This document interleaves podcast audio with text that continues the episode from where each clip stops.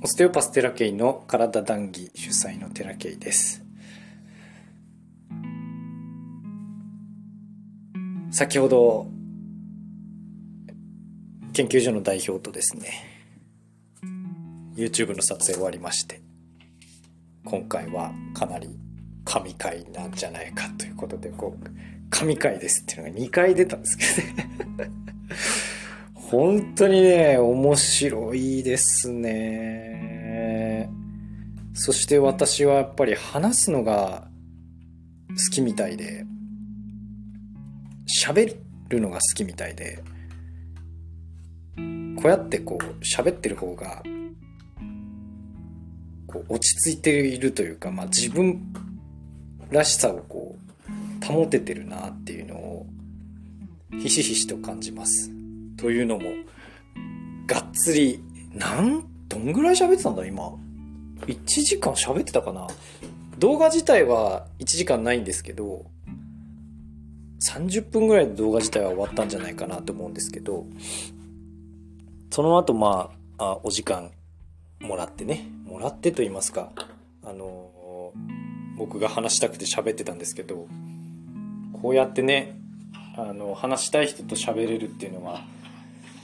てもありがたい時間ですし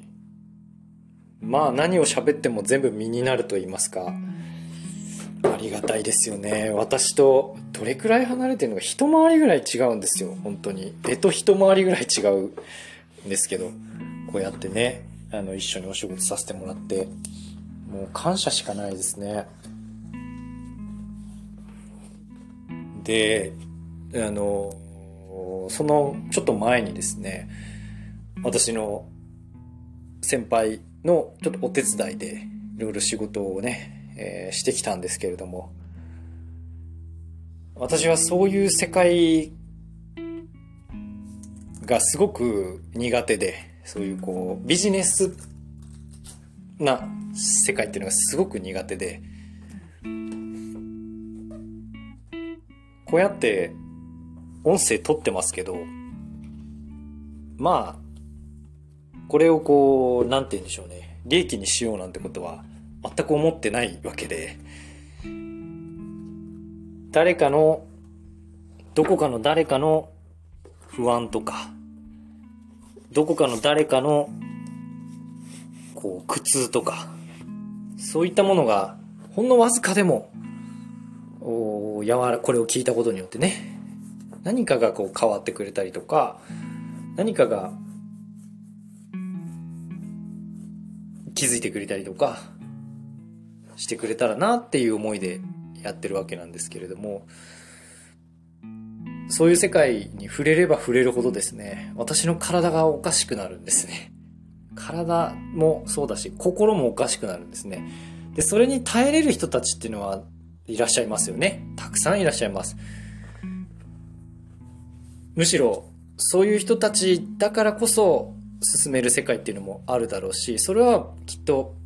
まああ皆さんが持って生まれたポテンシャルだったり何に興味があるかっていうことだったりっていうことなんでしょうけども僕はいくら環境がどうしようもなくそれをせざるを得ない状況だったとしてもやはり自分自身をないがしろにするっていうことはもうできないんですね。もうできなくなっちゃったんです。今までやってきたんですけどやっぱり自分の本心みたいなものにから目をね背けられなくなっちゃったんですね。30代前半ぐらいの時にえっ、と前半って30代になったかです。29の後半29の後半ってなんだ。29から30ぐらいになってですかね。のあたりにまあ病んだ時期があったからこそですねもうその自分を傷つけることができなくなっちゃったんですね。まだまだ、そうは言ってもっていう人たちたくさんいると思うんだけれども、結局のところ、その、意にそぐわないことといいますか、それをやり続けていることっていうのは、常に自分自身を気ぃつけてるようなものなんですね。その、かなり極論ですけれども、常時リストカットみたいなことをやってるわけなんです。心のリストカットみたいなね。まあ僕はそれをやり続けてきた結果体がおかしくなったんで、随分ナイフ出してきたんだなと思ってですね、もうできなくなっちゃったんですね。そういうのが、あちょっとでも垣間見えた時に私の精神が崩れるのが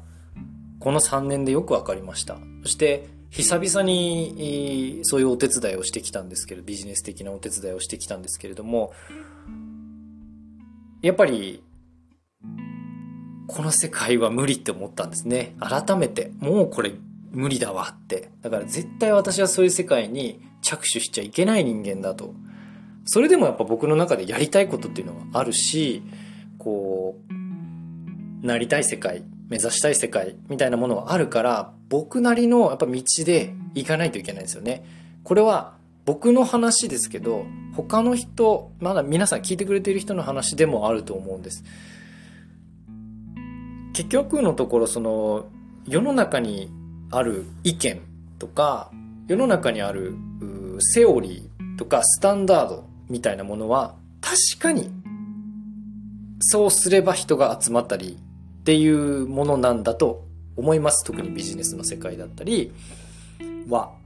そうなんだと思います。でも、誰しもがその道を通らなきゃいけないわけではないんですね。で、全く違うルートで似たような結果が出てる人たちもいるわけですよ。もっと楽な道で。楽なって言い方あれだけど、こう、自分の本意に進んでいく道っていうのがあると思うんですね。で、僕も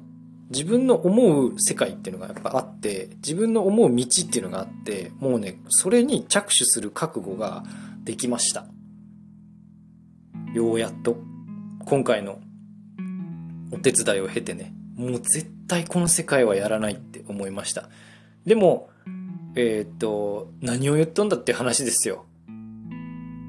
きっと人が聞けば、そういう世界の人が聞けば、もうめちゃくちゃな理由で僕コンサル断ったりとかもしましたからね、体調悪いんでとか でもそれ以外ないんですよ、理由が。辞める理由なんてないですよ。だってビジネス成功させたいんでしょみたいな。うまくいきたいんでしょみたいな。だったらこれやんなよって言われたら、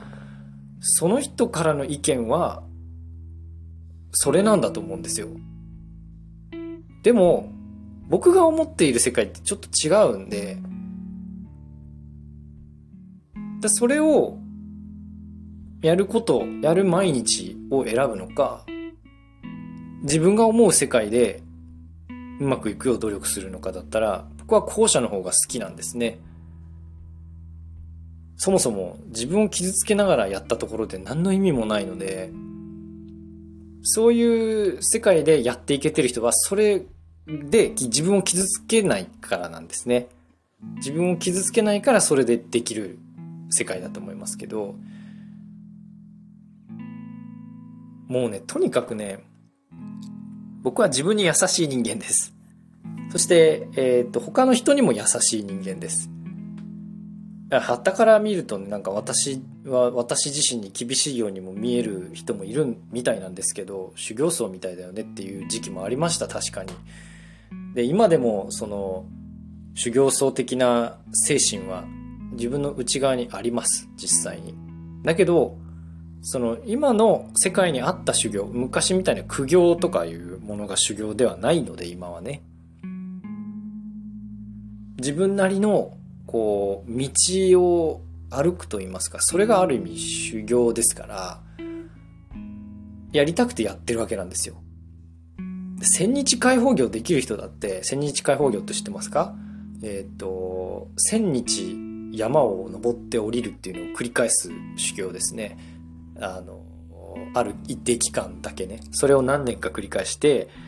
あの、アジャリ、大アジャリという称号が、あの、受け継がれる、受け継がれる、与えられるらしいんですけれども、そういう世界だって好きでやってんですよ、みんな。やりたくないからやってるんじゃないんですよ。やりたいからやってるんですよね。苦痛だなこんなん絶対やりたくないなって思う人がいる一方でやりたいなって思う人もいるんですよそういう世界をね個性ってこういうことだと思うし、どんなジャンルにも個性っていうのはあるんですよ。だから一色単にこの方法じゃないとうまくいかないみたいなのが絶対になくて、で、それに翻弄されて、どんどんどんどんこう、こうじゃないといけない。こうじゃないとうまくいかないんだって言って、ドツボにはまっていくのが私でしたね。で、それをもう無理だ。結局傷つけないように